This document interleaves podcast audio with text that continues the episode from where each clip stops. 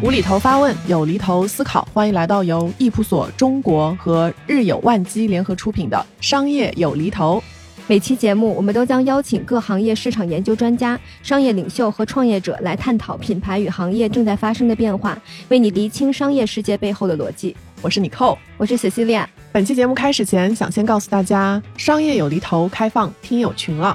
欢迎对商业、市场、营销感兴趣的朋友与从业者来一起交流。我和 Cecilia 也会一起在群内参与讨论。你可以点击节目 show notes 或在置顶评论查看进群方式。好了，那我们开始今天的节目吧。在市场调研的领域当中啊，我们经常看到一个词叫“神秘客”。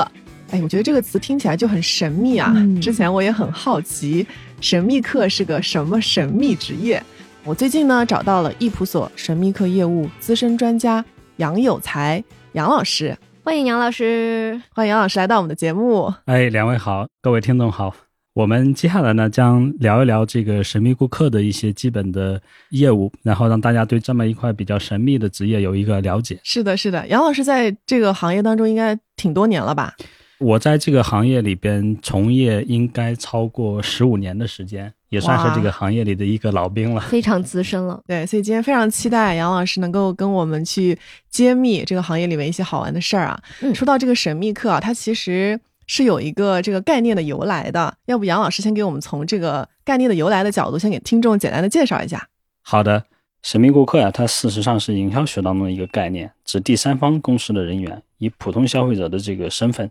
到公司指定的销售终端，通过购买产品、体验服务、业务咨询等行为，抽查销售终端的人员表现，帮助客户发现终端不足的这样一种市场监督机制。比较早的一个是在二战时候发生的哦，因为整个二战是发生在欧洲，那美国呢其实是一个大后方，它其实就在那个时候呢，它就是整个供应前线的这种战争的武器的消耗，当时它成立了一个部门叫 War Production Board，就是战时生产委员会。那么这个战时生产委员会呢，它其实就是负责。协调这种暂时的生产，以保证这个生产出来的产品的质量。嗯，那个时候还有一个小故事啊，当然这都是未经考证的。就是美国有一个非常知名的一个将军巴顿将军啊，脾气非常火爆。就是当时在这个诺曼底战役发生之前，他的第三应该是第三伞兵团，他去看了那个伤亡数据，说这个飞行员这个往下跳伞这些军人啊，这个伤亡率很高。后来之后呢，看了看这里面很多呢，都不是这种被打死的，都是这个降落伞给摔死的。哦，所以后来之后，他就找到了这个生产降落伞的这个工厂里边，然后问你的这个降落伞的质量怎么样？他说我们这个质量是百分之九十九，保证它的这个无事故率。巴顿将军说什么呢？说行，他随便拿了一个降落伞过来之后说，把他拉到飞机上去，我命令你，这个你就带上这个降落伞，你去做一个测试。因为当时在战时来讲的话呢，他的这个命令还是挺有威慑力的啊。这个生产降落伞的这个厂长就上去战战兢兢的，啊，没有出事儿。但是呢，这个事后呢，这个巴顿将军给他说了，我以后会不定期的到你们厂里来抓起一个伞包，然后由你来做测试。啊，所以说这个事情可以看到呢，是说他后来他也没来，但是这个他的整个。但是后期在因为这个降落伞质量摔死这个军人的事情就很少发生了，威慑到了。所以这个当时呢，它其实就是一种有意思一种有意思的这种方式，倒逼这个生产方注重它的产品质量。嗯，那这个事情后来之后呢，它又开始逐步的往外延展。那我们都知道，这个在汽车里边第一条生产线是在美国啊，福特汽车公司。那么福特汽车公司呢，他们在这个后来销售过程中，它有大量的它的经销商网络。然后他为了保证他的汽车在销售给的和顾客的时候呢，都能够按照他的这个标准，比如说给到的产品的介绍、服务达到的标准，然后呢，他就采用了神秘顾客这样的一种方式来对他的经销商进行他的这个服务的检查。哦，所以说他应该说这个行业里边最早应用的其实是在这样的一个车企车企里边。嗯，然后随后呢又扩展到了整个的零售连锁里边去。嗯，它整个发展里边。最大的一块就是整个对他来讲，这个这一项业务促进比较大的一个就是在这个餐饮啊连锁里边，主要就是这个麦当劳、肯德基，他们在这个使用了这样的一块业务之后的话呢，随着他们在全球市场的扩张，就把这个业务带向了全球。哦，嗯原来这样子。听下来就是肯德基还有麦当劳当时在全球的扩张，把这个神秘客的业务给给发扬光大了，是吧？对大家就开始更多的知道它了。对的，对的，包括他们进入到中国市场来讲的话呢，也是随着麦当劳和肯德基进入到中国市场的。哦，哎，进入到中国市场是什么个时候呀？大概是在一九九零年左右的时候，应该我们知道那个肯德基早一点，大概是在一九八七年的时候，应该就是在北京的前门开了第一家店。然后九零年的时候呢，麦当劳也进入到中国。他们进入到中国之后，当时也是这个非常的火爆。嗯，对，我们可以看到那时候就是，尤其是家长们带着孩子们去体验这个吃这个麦当劳、肯德基，当时还是一种非常 fashion、非常时尚的一件事情。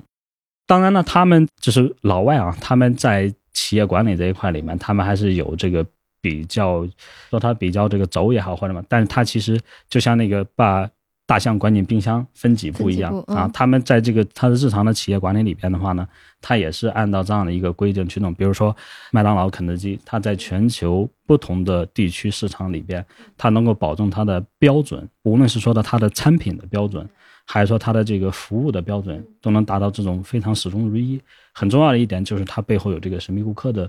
这样的一个检查的制度在里面。是，但这个业务对于中国来讲的话呢，其实我们在很早古代时候也有，在古代就有。对微服私访。哦，其实就类似的概念是吧？就类似于这样的一个概念啊，但是呢，只不过就是我们那时的微服私访，它没有上升到这个商业学的角度上，嗯，但是他们其实背后的这个啊作用，那其实都是一样的。包括古时候为什么微服私访啊，它其实就是不管是这种抽查，对大到这个皇帝，然后这个小到普通的官员，大家还都是干什么呢？其实是想就是通过微服私访的方式隐藏自己的身份，是，然后能够看到一些这个真实的情况，然后避免就是被他下面这些官员啊，或者是这种来进行蒙蔽。那拓展到这个商业的层面，嗯造成这个神秘客需求的原因是什么呢？对，造成这个业务的原因的话呢，包括这个业务为什么能长期存在，那其实我们就要说到，就是在企业经营管理当中的一个信息信息的这个收取和获取的这样的一个经营过程。嗯因为企业里边我们可以看到，就是它的整个的这些信息的获取呢，它有几种途径。那么其中一个途径呢，就是内部的数据和内部的汇报。是当然，我可以看到，就是说我的销售数据是什么样子的，然后我下面不同的业务线，然后大家来定期的向上做汇报等等，这是一种他获得这样的企业运营状况反馈的一个渠道、一个方式。但这个方式里边呢，它有一些的局限。一个呢是说，数据它本身是一个冷冰冰的，它可能没办法反映你的这个经营的一线的这种真实的客观的情况。是，所以说，你有的时候管理者可能他没有这样的一个直观的感受，他没办法说，呃，我要做一个管理的动作或者做一个管理的措施，他没有这种形象的参考。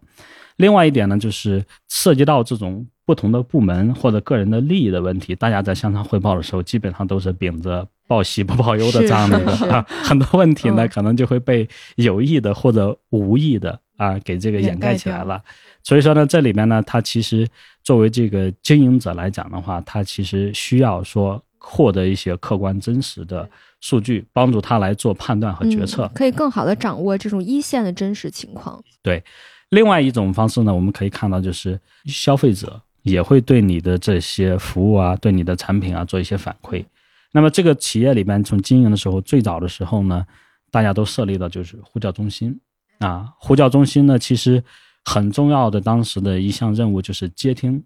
客户的来电。那么客户的来电里边很大一部分的内容都是做一些投诉的反馈啊，所以说企业呢就拿着这个呼叫中心反馈过来的这些问题，然后形成一些内部的工单，然后派发给不同的部门，大家分别去改。那这是一种方式，获得就是消费者反馈的一种方式。我们讲消费者是用嘴来反馈的，但是呢，还有一部分消费者他不用嘴反馈，他用脚反馈。你是说直接走了吗？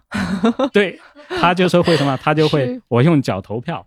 你做的不好，你的这个人员服务态度很差，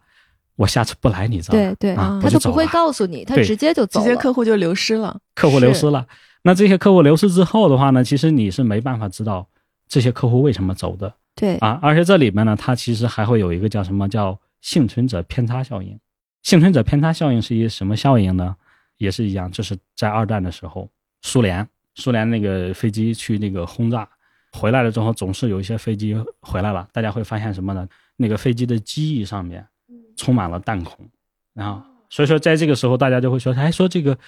我这个生产飞机，我应该加强这个机翼，但实际上这是一种谬误。为什么呢？因为说这些飞机，你看到它的这个飞机翅膀上有伤，但是它能飞回来了，说明这个翅膀不是重要的这个核心要保护的东西，哦，而去看那些没有飞回来的飞机，是伤在哪里？它要反向推理，就是这些飞回来的飞机哪地方没有伤，我要加强哪地方的这个保护。嗯，没错，回到就是我们讲这个消费者他用脚投票这个事情来讲的话呢，我们就会发现他同样是有这个幸存者偏差的，明白，就是第一，你没办法判断直接走掉的人，他们占多大的比例；第二，那些留下来的人，就是有的人是愿意反馈，然后打电话告诉你说你这里不好那不好，我希望你做怎么样的改进。那这些人他是不是代表你全部的客户呢？这其实是一个很值得思考的问题。那假设这些人他仅仅比如说只是你一百个客户当中的百分之十，那你基于这十个人所反馈的这些意见啊，你去改进你的产品，改进你的服务，那另外百分之九十的人他们会买单吗？所以说这都是一个很大的疑问。对，确实就是服务，它确实是留住顾客的一个非常重要的手段嘛。而且之前我们也都有了解过，你去留住一个顾客的成本和你获取一个新顾客的成本那是完全不一样的。是的，所以对企业来说，它去留住老顾客是一个非常重要的事情。对，对于这个客户来讲的话呢，它其实就是开源节流。开源就是获得新的客户，那么节流就是你这些老的客户，你不能流失。进水孔不断的进水，然后排水孔你要把它堵住 啊。所以就是这个神秘客的存在，它其实可以帮助企业去更有效的获得准确的信息，然后让他们去看到这个事情的全貌。感觉是品牌的眼睛、耳朵那种，就是在帮他获取这些信息。对，这个比喻很合理。哎嗯，这些神秘顾客呢，对他要去检查的产品啊、服务啊、流程啊，要有一个就经过这种严格的培训。嗯因为这样的话呢，他其实就会有两个身份，一个身份呢就是他是一个普通消费者的身份，嗯你要去看我这个作为一个普通消费者，我来体验你的产品啊，我来消费你的服务，然后所有的这些服务的输出，然后带给我的感受是什么样子的，以及这些里边哪些地方是我觉得是给我惊喜的，哪些地方会让我感觉到这个服务的不太好、不舒服的地方。嗯，那另外一个是呢，他是作为这个管理者的身份，比如说公司在这个地方有制定了要求，比如说这个空姐里边要微笑露出八颗牙齿、哦啊嗯，你到这个店里面去，那么当客户进来的时候，主动的给客户问候打招呼，那这些都是有他的内部员工的这种考核标准的。但这样的一个考核标准，它落地执行的情况怎么样？是所以说，这个神秘顾客呢，就带着管理者的身份来去检查这些服务内容。诶那这个神秘客的这个业务，它在哪些行业的运用会比较多呢？神秘顾客的这个业务啊，它其实应用的还是非常的广泛的。嗯那么总体上来讲的话呢，它是运用到这种有渠道连锁的行业里边，然后有这种人员交互的行业里边。那这里面，比如说我们可以看到啊，有的一些这个行业用的比较多的，这个叫连锁商业，比如说我们的这个电信网点啊，我们的银行网点啊，我们这个汽车 4S 店。哦。然后包括再往上就是你像这种酒店、加油站，然后包括我们房地产里边的这些呃销售暗场，还有这些珠宝啊、专柜啊等等。比如说现在政府也在转型，那么我们政府的这种服务窗口，哦。你比如说像我们可以看到的，你去一些政务大厅里的时候，以前的时候政务大厅的这些服务人员官腔十足啊，现在我们讲要转型为服务政府，他们整个转变的过程怎么样？那这些过程里面其实都是神秘顾客应用的行业。所以大部分都是有多家店的那种感觉，就都不是只有一个的。对，大部分都是有多家店的。那么它多家店里边呢，就是连锁的企业里面一个特点，它要求呢是说我的各个门店之间的服务的标准的一致性。嗯，要啊统一，嗯要统一。你不能说我在这个北京在某一个店里面去这个享受的服务是很高的一个服务标准，但是我到了另外一个地方，结果服务标准就很差。那这对品牌来讲的话呢，它也是一个品牌形象的伤害。对。不过我觉得这个也好理解，因为如果只是小作坊，或者说只有一两家的话，那老板一个人自己去看就好了，是的，就直接自己微服私访就可以了。他只有是到连锁的时候，他才有可能顾不过来，或者说在不同的城市，他也不可能老是飞来飞去。那只有这个时候，他才需要这样的神秘顾客。是的，是的。听杨老师在介绍的时候，是不是听上去感觉线下的这个应用的场景会更多呀？但是现在因为互联网比较发达，而且移动的发达程度也很高，它在线上的这个应用的情况是怎么样呢？比如说在哪些行业会比较多一点？这个呢，它其实线下用的多一点。那么线上来讲的话呢，随着我们这个电商的发展，那么在线上的渠道里边呢，也会被应用起来。嗯，一个呢是说这种电商的渠道，一个呢还有就是有些公司啊，它也有自己的线上的渠道。啊，比如说他自己的商城，他自己的这个在线的客服，甚至于说，比如说他的呼叫中心啊，那其实这里边呢都会应用到这样的一个神秘顾客的业务。嗯，那么它其实呢和线下呢有一定差异，帮助呢也是解决的我们这个企业里边的一些标准的落地的情况，那么人员的服务的情况。我举个例子啊，比如说这个呼叫中心。呼叫中心本身，它原来是接受客户信息反馈的一个渠道。是我们以前经常也会发现的一些问题，就是你打电话进去之后要等很长的时间，然后它那个菜单的设计。你要干什么业务，请按一，什么请按二，请按三，很崩溃。你你听了很长时间，听完之后发现说，哎，我要干什么业务？刚才说的是哪一个呢？其实就是这叫什么呢？它的菜单的设计，它其实内部管理来讲的话，它是从它的业务流程的角度出发。那么神秘顾客的话呢，可以来去回头之后说，你这个菜单该怎么样去做优化、做调整。再有就是呼叫中心的作息人员也挺辛苦的，有时候很多客户过来之后，呼呼逮着你一顿骂，然后一阵投诉。所以说，这个时候他的这个服务的态度啊，他的语气啊等等，也可能有时候会受到影响。那这个时候呢，神秘顾客呢也会过来做这样一个抽查体验，然后反馈就说，呃，你不能把你的情绪转嫁。上一个客户对你投诉，结果我进来之后，你把你的坏情绪传染给我啊。所以说呢，这个在线上呢，它也是有很多这样的应用场景。不过我觉得这也更合理了。我真的觉得想到这个，有些客服真的是需要。管理整顿一下，就尤其那种答非所问的，类似于某宝客服。是的，有时候打那个客服电话真的非常的崩溃。它其实呢，保证的就是一个是你的这种客服电话，那么包括线上还有一些，比如说这种线上店小二也好啊，产销也好。那我们其实有时候你在买东西之前的时候，你就问他，他反应很快。但是我要退货的时候，咨询一个售后问题的时候。他的反应呢，可能就不一定那么的好。对对。所以这个时候呢，神秘顾客呢，我们就会做一些类似的这样的一个过程。那同时呢，线上呢，它也不是纯线上，它还会有整个的你的产品的这个快递服务啊。所以说这个时候呢，它还会有一些这种神秘的购物，比如说你去买一个手机，快递员给你送过来之后，那快递员的服务怎么样？然后手机的包装有没有破损，有没有等等。尤其在生鲜类的里边，那同时也看到。这个冷藏的措施是不是到位啊？比如说你你买一些新鲜的水果，那回来之后，如果说这个冷藏不到位的话，那可能就会造成一些损坏啊、坏果啊等等。那这些都是对于企业来讲的话呢，都是能够保证他们能够给消费者提供啊满意的服务。对，除了线下和线上的神秘客的这种业务之外，就现在会不会有一些比较有趣的，或者说一些衍生的业务存在？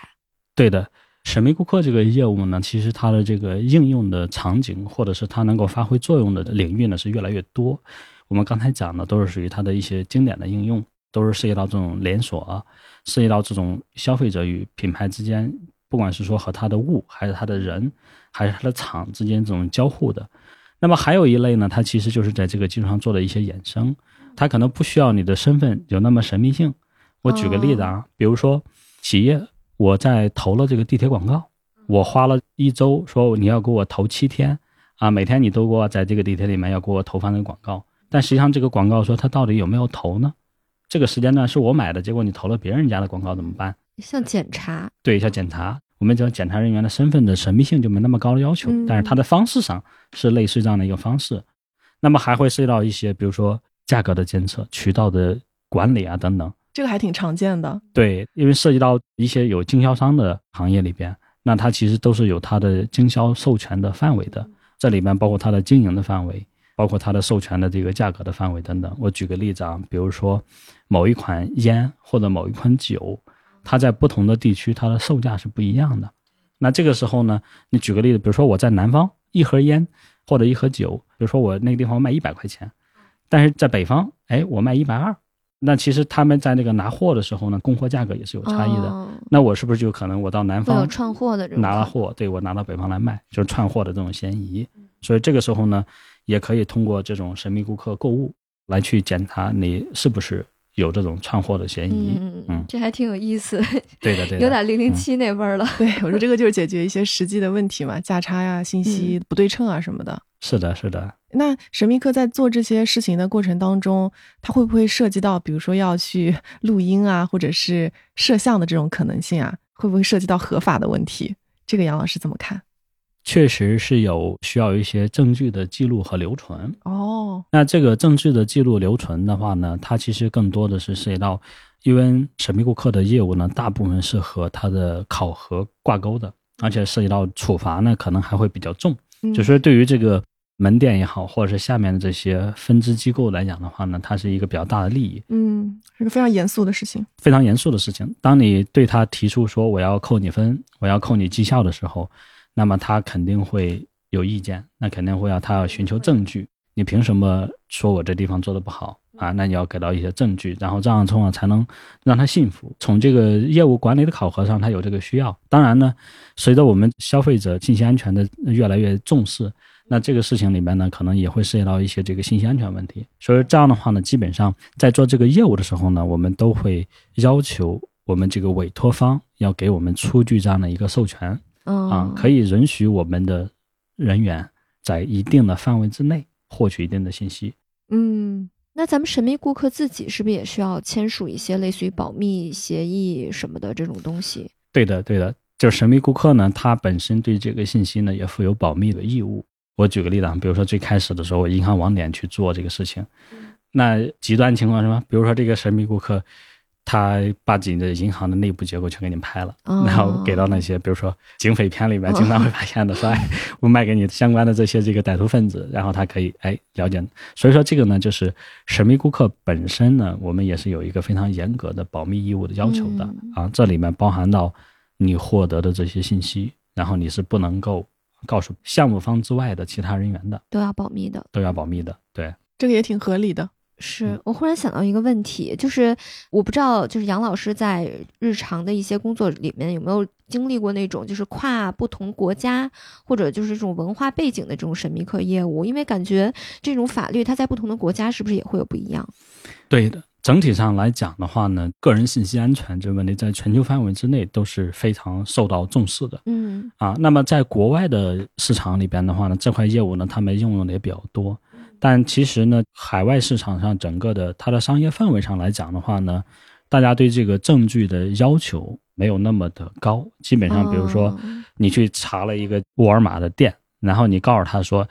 你这个地方有问题，有啥问题？那其实他下面的这些门店或者他的这个经营者呢，他都会认，他会觉得是说哦啊、那 OK，那你既然总部你派人查了，我有这个问题，那我就去改这个问题。所以说，他有这样的一个我们讲东西方商业环境的差异。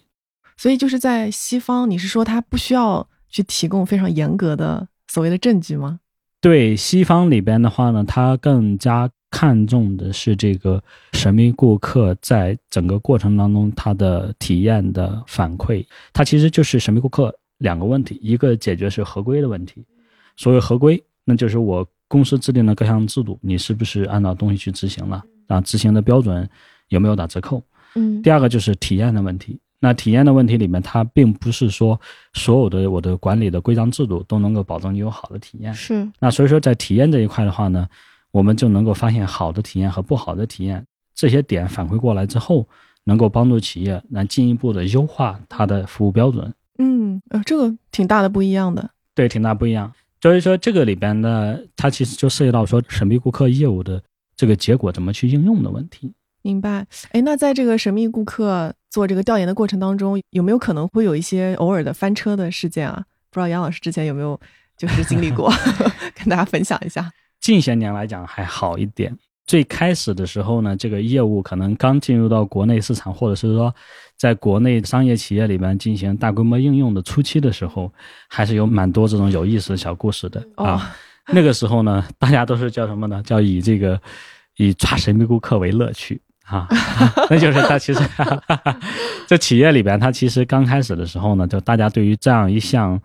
研究或者是一项调研方式的价值上认可上还没有那么的深刻，大家会觉得说你这东西就是为了考核我的，你就是为了扣我绩效、扣我工资的，嗯，所以说我这个地方呢，就是我要对抗，哦，会有敌意，会有敌意。大家他其实这个对抗的话，我就是我要对抗你的这个总部管理，我觉得你东西太严苛了等等。那么他那个时候呢，就会做一些什么呢？抓神秘顾客，啊，有些这个银行网点里面的大堂经理，他基本上就是看到一个人进来之后。是不是神秘顾客？然后他就会对你特别的关照啊。最开始的时候呢，大家有一些比较笨的方法啊，就是我就要现场抓你现行，就直接会过去问你是不是神秘顾客啊？你是不是神秘？是比较笨的方法。对，当然呢，我们对这个神秘顾客的这个我有要求的，肯定就是这种情况下，你说你是不是神秘顾客？他说我不是 那基本上你就暴露，基本上就暴露了嘛啊。所以说呢，这时候他就会有些这个技巧，比如说神秘顾客说你什么意思？嗯，是你说啥？说啥 啊？然后吧，当然呢，这种情况下呢，其实就是已经有这样的一个嫌疑或者风险的时候呢，我们会要求神秘顾客呢，就是放弃他的任务。嗯，这一次的检查，你就是正常的作为一个普通顾客该怎么办，就你就不用把你那个检查的任务就给他放弃了。然后这个同时呢，会再安排别的同事那么补上来。明白，明白。这个里边。我以前还发生过什么事情？去网点里面领人，领人 被抓起来了吗？对，就是因为当时呢，就是给银行做的时候，啊，这是人家也有他的理由，说你看我们是金融的经营单位，那你过来之后你还拍照啊，你还有啥的东西？那你是不是抢银行的呀？啊啊！那这个时候呢，我们就有这个总部给我们出具的这样的一个授权函，然后我们就可以去这个事情呢，就是被查的单位为什么反响比较激烈啊？啊，那是因为最开始的时候确实是动了他们的蛋糕，动了他们奶酪，对，涉及到利益了。对，一个涉及到利益，第二个就是他的日子不好过了啊啊！你像这个，我记得比较早的时候，大概是二零零七年的时候，那个时候我们开始向西方说我们要提升我们的金融服务的水平，嗯，但实际上我们国内的这个当时的银行业的服务发展呢，还处在一个起步阶段的时候，那个时候就发生了一些案例，当时还是人民网进行了报道的。这是某银行的北京的某个网点，这一边客户呢在那焦急的等待着排队，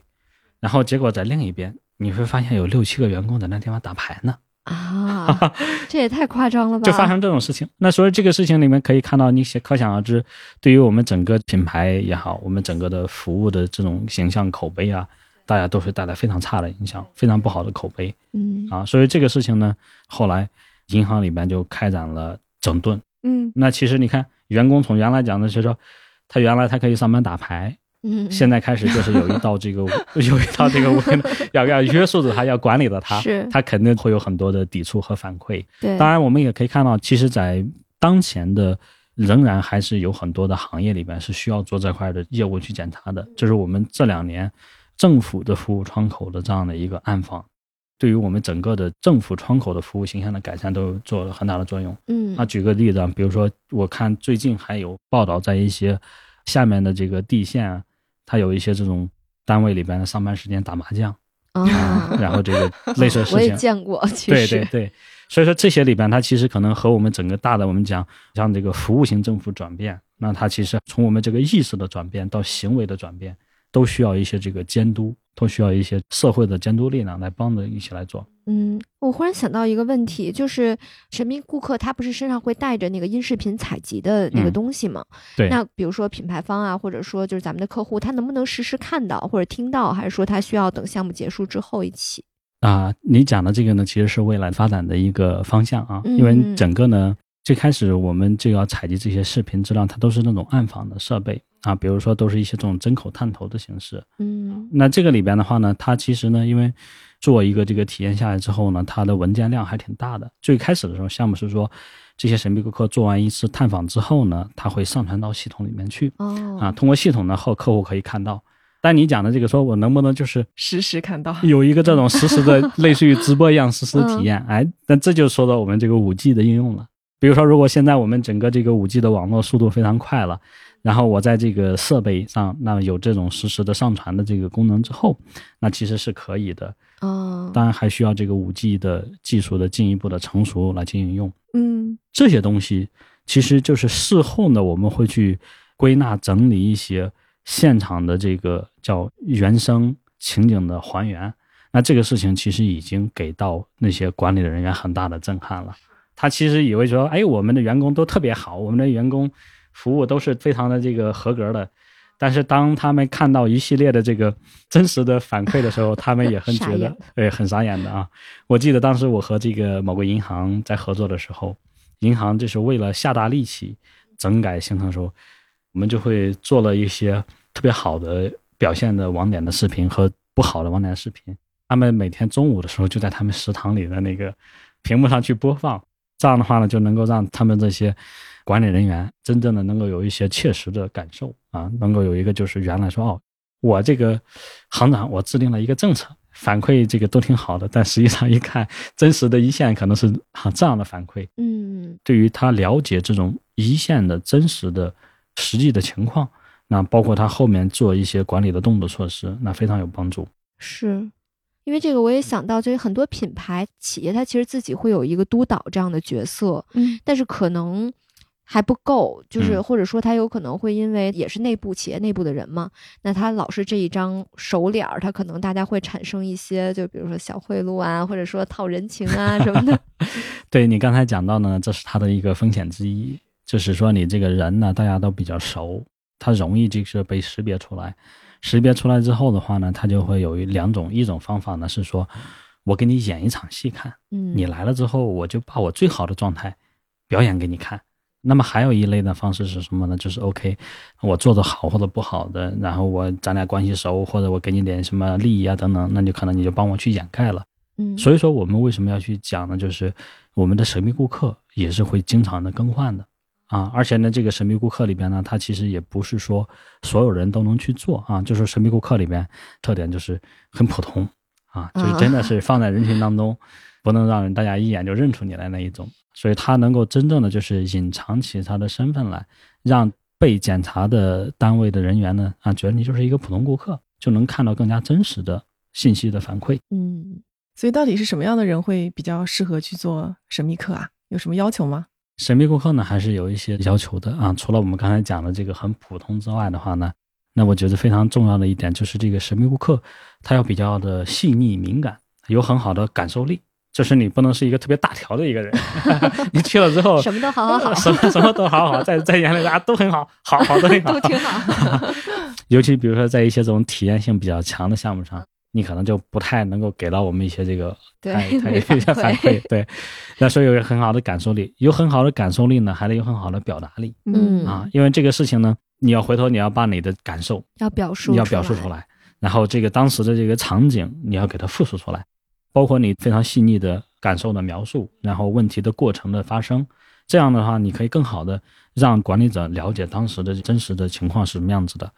那么另外一点呢，还有一点就是你的神秘顾客要自信，哦这一点非常重要。为什么说自信呢？因为你正常去办业务的时候，你是很放松的一种状态，但是这个时候呢，你感觉你是身背任务的啊，而且在开始的时候，他还有可能还被被人家抓出来的那种。就是要演得很松弛。对，自信啊，要自信。当然，这个自信的话呢，其实我们可能为了帮助我们的什么顾客形成自信，我们会第一呢，事先我们会给他做很多的培训，啊，会把这个说你可能遇到的情况什么样子的，以及你怎么样去做预案，你要去了解的这个产品，你要了解的这个店铺它的这个服务的流程标准。这样的话呢，你其实就是说，至少在你去和对方再去做这种交流交互的时候，不会说发现说，哎，他突然间问了一个问题，到了你的知识盲区了、嗯啊，你可能就就很尴尬了啊。所以说，事先呢会要做大量的这样的一个知识的储备。嗯那除了这些之外的话呢，当然也有一些让大家提升隐蔽性或者是提升的东西的。你比如说，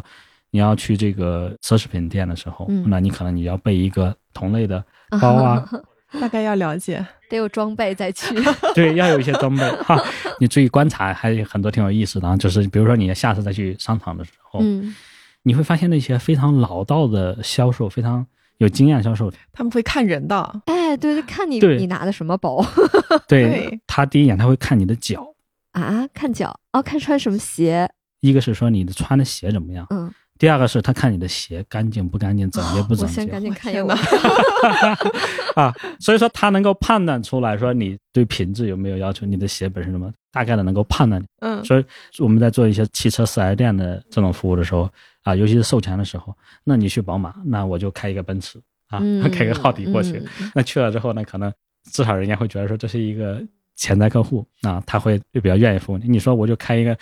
开一个夏利去了，哈哈，那那可能你得不到他真实的服务的输出。哎，那这是不是也是一种反馈啊？就是按理说，对于这个店面形象来说，那我就是穿这样进去，你不能就是臆测说我就是买不起。对，我们也经常看到很多，就是你不能以貌取人。对，啊，也经常会有发现这个一些大款们假装这个很寒酸的样子，但最后开始买了很多车等等。对，从企业呢来讲的话呢，他要求我的这个品牌形象输出的时候，我是嗯要求我的所有人，你要一视同仁，你不能有歧视，这会影响到我的品牌的形象。嗯另外一点呢，当然我们也知道，其实从这个销售人员或者一线服务人员来讲的话呢，他也看重效率。比如说我一一天里边，我接待十个客户，我能卖出去五辆车，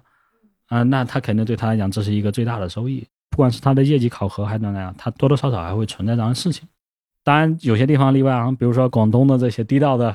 地道的房东们 啊，人字拖啊，是吧？也经 也经常会有的哈啊。对，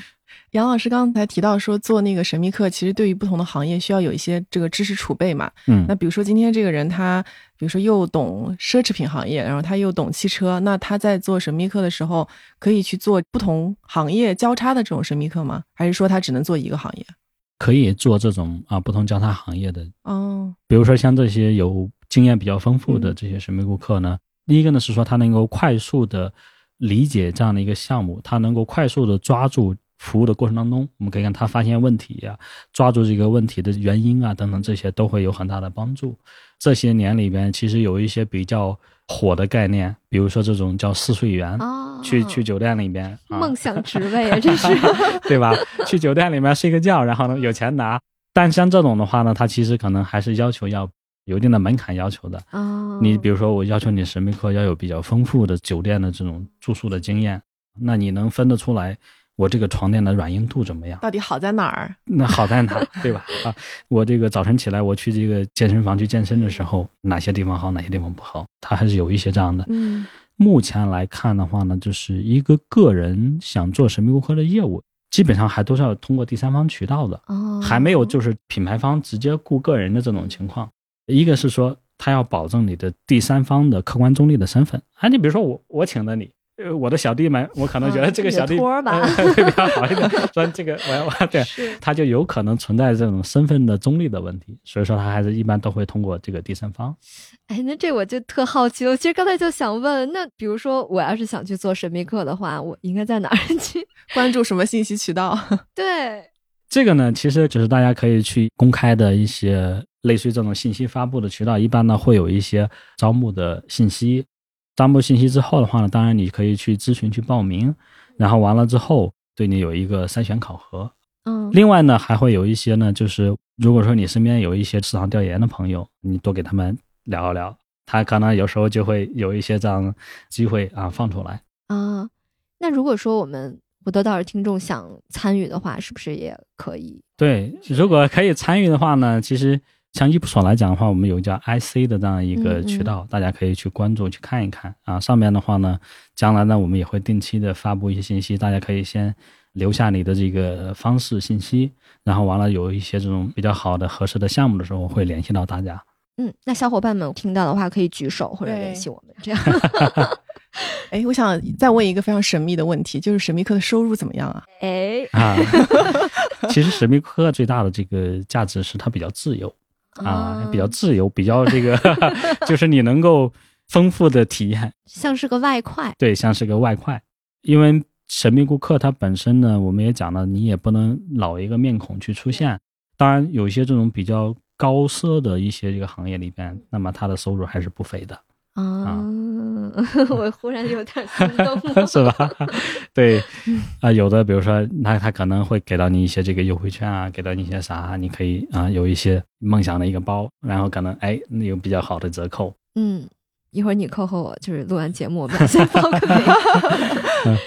是的，哎，所以听下来，就这个神秘客，它更多的还是一个偏兼职的这样一个行业，是吧？还是有人会把它当成全职来做吗？当成全职来做的话呢，一般比较少啊，嗯它还是一个兼职的、自由灵活的这么一个赚取一些外快的这么一个行业。为什么说很难去做成一个全职的职业呢？是因为就是人的体验，你也不能说保证你能代表所有的人哦啊。所以说，从品牌的角度来讲，我是希望呢，越丰富的人，那么他的这个反馈出来的这个意见更具有代表性。举个例子，比如说你总是一些这种，呃，非常精致的呃这样的人士，那他也有一些大条的顾客呢，对，他也可能有一些，就比如说你你是有孩子的这个顾客，那还有这种没有孩子的这种单身，他其实我都需要说反馈看到不同的人，对因为我的目标受众可能是很多样化的，而不是一种单一化的。嗯，明白了。感觉想赚外快的，想做神秘客的，可以跟我们留言。对，那就是大概对于一个神秘顾客来说，他大概需要花多长时间在这一个项目上？这个呢，它就是分成两部分，一部分就是你单次的任务啊，单次任务里面的话呢，它其实会根据每个项目的情况不等，体验过程短的半个小时，长的两三个小时都有可能的。哦，它其实是和我们去做的这个项目本身的业务情况是比较息息相关的。那么对于一个大的来讲的话呢，可能哎一个项目里边，可能比如说一个月、两个月的时间，在这个时间里边，可能给到你一些任务，在这个时间去做。嗯，所以神秘顾客这个业务，对于大家丰富一下你的这个体验，又能够有一定的这个收入，那非常好的。对，丰富体验又能赚点外快。对，最主要的是说，你通过这些事情，你能够改变一个企业。嗯，对，这个是它背后有意义的点吧？就小的说帮助这个企业去提升，然后往大了去升的话，如果说你帮助每个企业去提升了之后，那你对整个社会上是有影响的。你比如举个例子啊，我们的政务窗口的这些服务们，真的是这些年我们可以看到这个体验是感很大的。那你想想说，在这个过程当中，你出过这么一份力，嗯然后你让我们整个这个服务的意识更好了啊，那其实这也是一件非常有意义、有价值的事情。对，那现在这个 AI 的技术发展很快嘛，不知道这个神秘客的业务未来会不会有可能，比如说被 AI 取代啊？嗯，这个问题我觉得应该不用太过于担心。应该不太可能哈。嗯 啊，从我们现在来讲的话呢，AR 的发展，我倒觉得可能会促进这个神秘顾客业务的进一步的应用。嗯因为 AR 我们可以看到，就是在 AR 的发展之初，这两年大家已经被教育过，就大家开始想的是说，它应该可能会去替代那些劳动体力劳动者，对，但是现在我们会发现相反，现在 AR 最先替代的反而是那些脑力劳动者。对，是的，啊，所以为什么呢？它的这个软件、它的计算、它的这个程序运作等等，它的运算速度各方面确实比人脑可能更快一点。对，但它的硬件不行。我这个硬件是指什么呢？比如说做一些感受体验的时候，那这个 AR 的东西它可能很难。它发挥它的优势，智力优势。我举个例子啊，比如说现在律师，尤其可能是一些这个初级律师，有可能就会很快的被替代。对，比如说我要去跟一个案子，我要收集所有的案例，然后我要收集到这个案例当中可能会问哪些问题，可能会涉及到哪些法条，可能会有一些什么样的辩论的这个策略，我要需要提前做准备。这个事情呢，现在 AR 来讲的话呢，我把那个所有的判例库给了你，嗯 它能够高效的把这些事情给你做出来。嗯，但是我们神秘顾客这个呢，它有体验，它有交互，对，啊，短期之内，一个呢是说你现在可能人形机器人真正的大规模的融入到我们社会，它还有一段时间。对，第二个，你说未来它真的像一个人一样出现之后，他的感情、他的情感因素，现在还是比较难的达到人类的这样的一个水平上。所以在这样的情况呢，我们会发现呢，神秘顾客他可能更能够去来做这个体验的交互的信息收集和反馈。哦，这一块，你比如说现在 AR 技术的发展，那么很多产品要升级迭代，那你要形成一个这种让你的服务或者让我们这个产品的体验更优，和你的这个用户的需求更匹配，那这个时候呢，你都需要大量真人的实测啊，真人的体验反馈，然后来帮助你去进行到优化和迭代。是是，他没有办法真的去体验这种情绪，或者说是去判断这种语言，但是他可以未来，比如说让我们的神秘客这种业务，它更加的神秘，或者说更加的有效。是的，同样的一句话，就我们人听起来是很不爽的，AI 听完之后，它可能就过滤到了你的语气，它只是感受不出来。得到了你的这个文字的这些信息等等，所以短期之内的话呢，应该说是不太容易替代的。然后神秘顾客的这个应用呢，还会是会越来越广。嗯，它其实会从最开始的我们讲这种渠道的经营管理、经销商的管理这个领域呢，越来越多的更像这个叫体验、大体验的这个范畴里面去延展。因为体验这个环节的话呢，它其实涉及到什么呢？只要是品牌方和你的消费者你有接触、有交互，那么它都存在体验。那么存在体验，它就会分为这种好的体验和不好的体验。那它就会带来用户的这种情感的波动，带来用户的这个流失还是这个留存。这样的话呢，它其实对于我们产品的这个开发人员，我们整个的企业的经营的管理人员来讲的话呢，他都需要这些真实的、客观的反馈。嗯，这么听下来，对神秘客要求真的还挺高的，嗯，就是要有强互动，对情感的需求，而且感知力要强，对感知力真的要挺懂一个行业的，否则的话你没法给到一些细节的反馈。是的，它也是需要积累这些经验，然后慢慢的拓展向不同的行业里边。当然，神秘顾客将来它可能就是分成两大类人群，一类是我们叫这种非常专业的啊专家级的神秘顾客，那一类就是可能我们这种代表普通顾客身份的。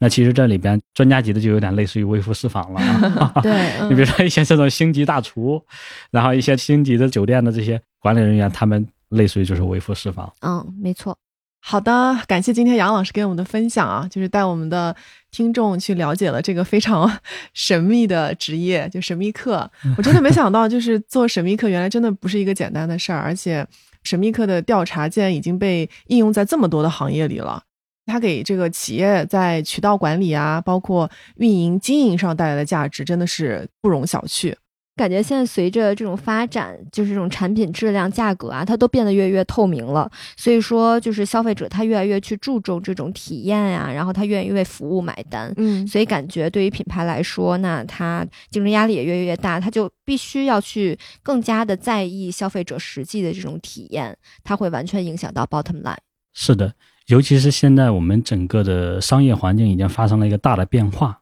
我们的人口在二零二二年的时候出现了首次的负增长。嗯首次的负增长，这意味着就是我们已经从原来的一个增量的经济环境变成了一个存量的经济环境里边了。嗯那么在存量的经济环境里边，大家变成的是一种什么？就是看谁能够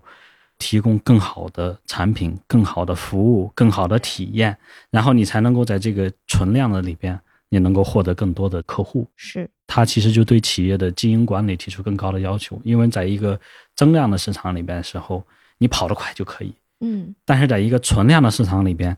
光快不行，你还得要跑得好，你还能够跑得持续，才能够真正的在这样的一个更加激烈的竞争的环境当中，能够生存下来，能够有所发展。所以这个时候呢，就是你的产品也好，你的渠道管理也好，你的营销也好，服务也好，都需要看到说实际的经营的管理的动作的措施，在整个的企业的经营的活动当中，它的效果怎么样？那么神秘顾客的话呢，可以非常很有效率的能够帮助大家去来回答解决这些问题。是，也希望今天的分享能够帮大家在为自己的品牌在提高更好的体验这块儿就有一些思考。最后呢，也欢迎我们的听众朋友们能和我们去分享任何和神秘客相关的一些故事啊，或者是好玩的一些经历。如果说你对神秘客这个职业啊、业务或者是这个调研有任何好奇的，或者是你甚至感兴趣做一名神秘客的话，也可以在评论区下方给我们留言。易普所之后可能也会发布一些招募的渠道。